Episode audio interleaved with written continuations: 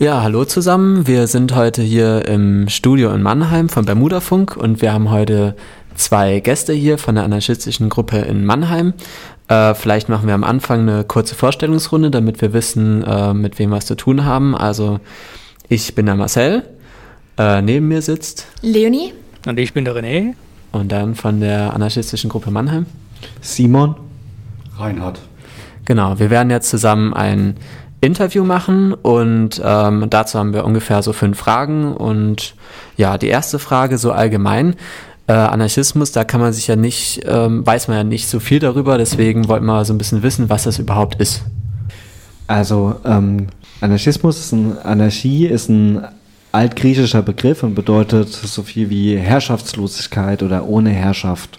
Das sagt auch schon mal ziemlich genau, was wir möchten. Wir Anarchistinnen und Anarchisten streben eine herrschaftslose Gesellschaft an, also eine Herrschaft ähnlich wie bei Kommunisten ohne Klassen, aber allgemeiner auch ohne Herrschaft. Also wir lehnen daher zum Beispiel ähm, wirtschaftliche Machtstrukturen ab, wie Unternehmen, aber auch zum Beispiel den Staat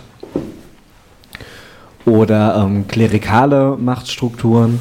Und wir wollen eine Gesellschaft, die von unten nach oben organisiert ist, beziehungsweise wo es dieses oben nicht mehr gibt, also eine horizontale Struktur, wo, ähm, wo sich jeder daran beteiligen kann, der das möchte.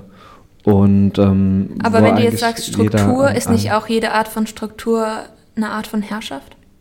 Wir Anarchistinnen und Anarchisten sagen nein. Es gibt durchaus Strukturen und Organisationsformen, die ohne Herrschaft funktionieren und ähm, Anarchie ist im Grunde ähm, Ordnung ohne Herrschaft und es gibt sehr geordnete anarchistische Strukturen und es gab auch sehr große Exper ähm, gesellschaftliche Experimente, und die, haben die auch zum Teil über Millionen Menschen umfasst haben.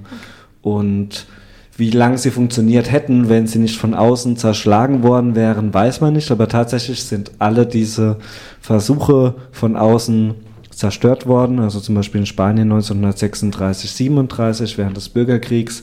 Das war eine militärische Niederlage oder in der Ukraine die sogenannte Machno-Bewegung 1917 bis 21. Okay, ihr habt jetzt auf eurem Programmflyer ein wunderschönes Zitat von Erich Mühsam. Niemand kann frei sein, solange es nicht alle sind. Ist das euer Freiheitsbegriff, beziehungsweise wie definiert ihr Freiheit und welche Rolle spielt das bei euch? Uns, und das kommt, denke ich, aus diesem, Begr aus diesem Zitat auch klar raus, ist Freiheit erstmal ein politischer Freiheit, äh, Freiheitsbegriff.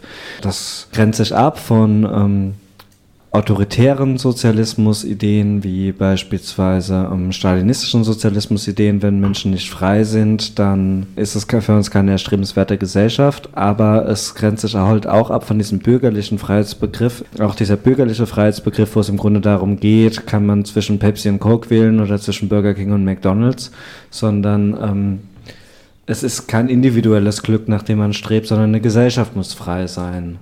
Das ist für uns unser großes Ziel. Ist Freiheit, jeder kann machen, was er will? Natürlich kann man auch in der Anarchie nicht, also ja und nein. Prinzipiell ist es schon, es sollte eine Gesellschaft sein, in der prinzipiell jeder mehr oder weniger tun kann, was er oder sie möchte, aber nicht ohne andere zu widersprechen. Ähm, ohne anderen zu widersprechen und in ihre eine Freiheit einzugrenzen im Sinne von Rosa Luxemburg. Dann nämlich wären ja nicht mehr alle frei. Also ich, ich denke, also, in diesem Zitat steckt so unglaublich viel drin. Wenn man anderen Leuten auf den Kopf haut, dann sind nicht mehr alle frei. Also geht ihr mit Rosa Luxemburg, also die Freiheit?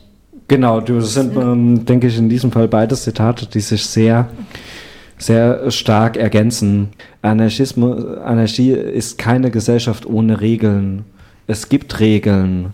Und da wird es unter Umständen auch sowas wie Strafen geben, wenn man die durchbricht. Oder die Leute werden sich Konsequenzen überlegen, wenn Regeln gebrochen werden in der jeweiligen Gesellschaft. Aber der zentrale Unterschied ist, wer beschließt die Regeln. Und hier in einer anarchistischen Gesellschaft könnten das alle. Es machen nicht einzelne Leute für alle, sondern alle Leute können für sich selbst entscheiden. Und wenn ich dann halt eine Regel durchbreche, dann ist es eine Regel, die ich selbst mitgeschrieben habe und für die ich selbst mitentscheiden konnte.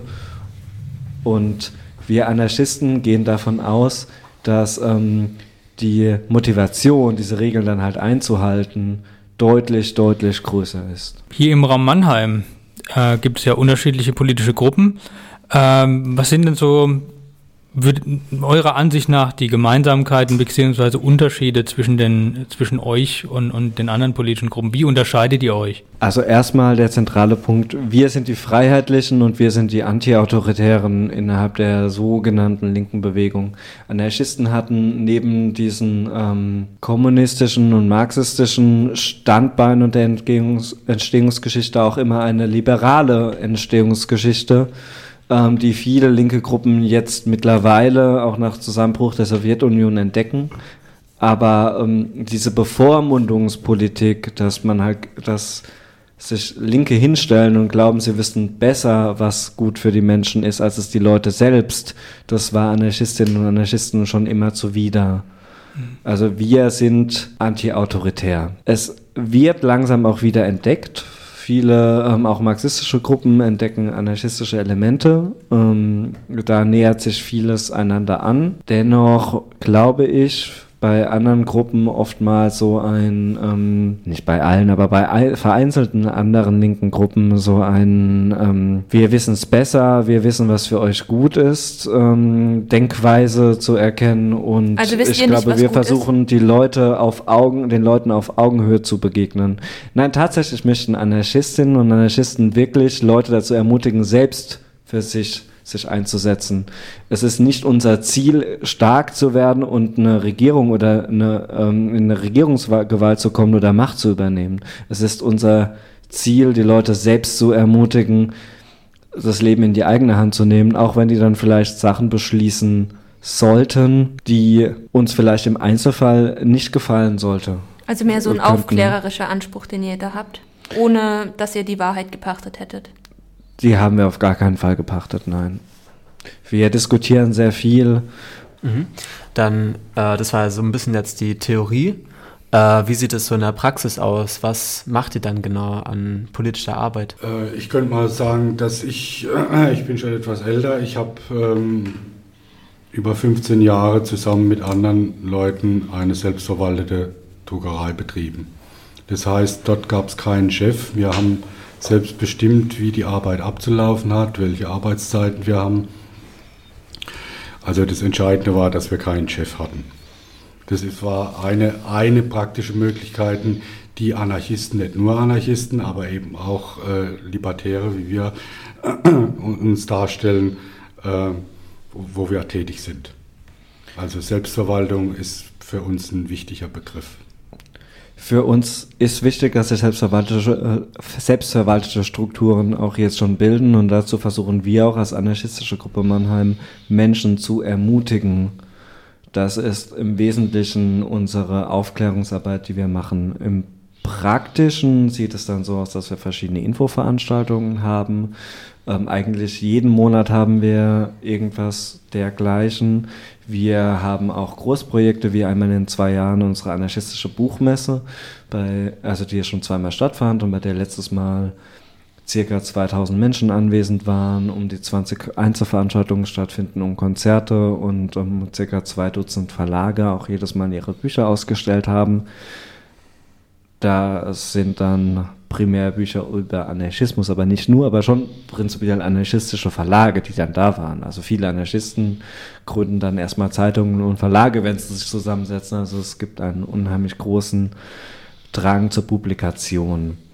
Wir als anarchistische Gruppe Mannheim machen auch manchmal Partys. Das ist zum Beispiel eine Weise, mit der wir uns auch finanzieren oder Konzerte.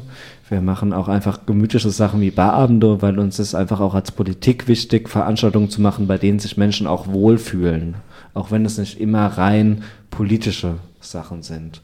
Und dann machen wir halt, wie gesagt, diese Veranstaltungen.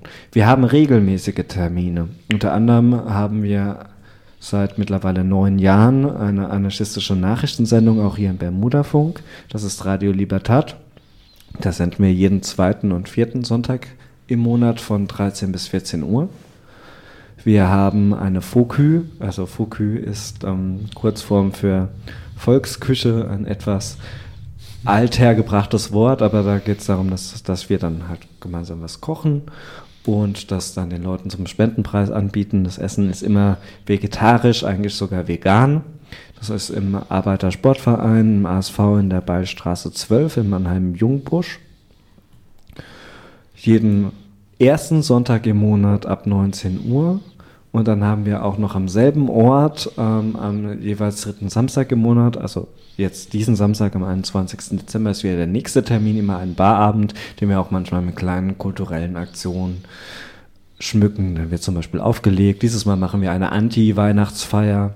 Wir werden also ein bisschen Kulturprogramm, vielleicht Filmchen oder so zeigen zu diesem Thema und Leute, die sich in sommerlicher Kleidung zeigen, ähm, mit Badesachen oder vielleicht als Osterhase verkleiden, kriegen einen gratis Cocktail.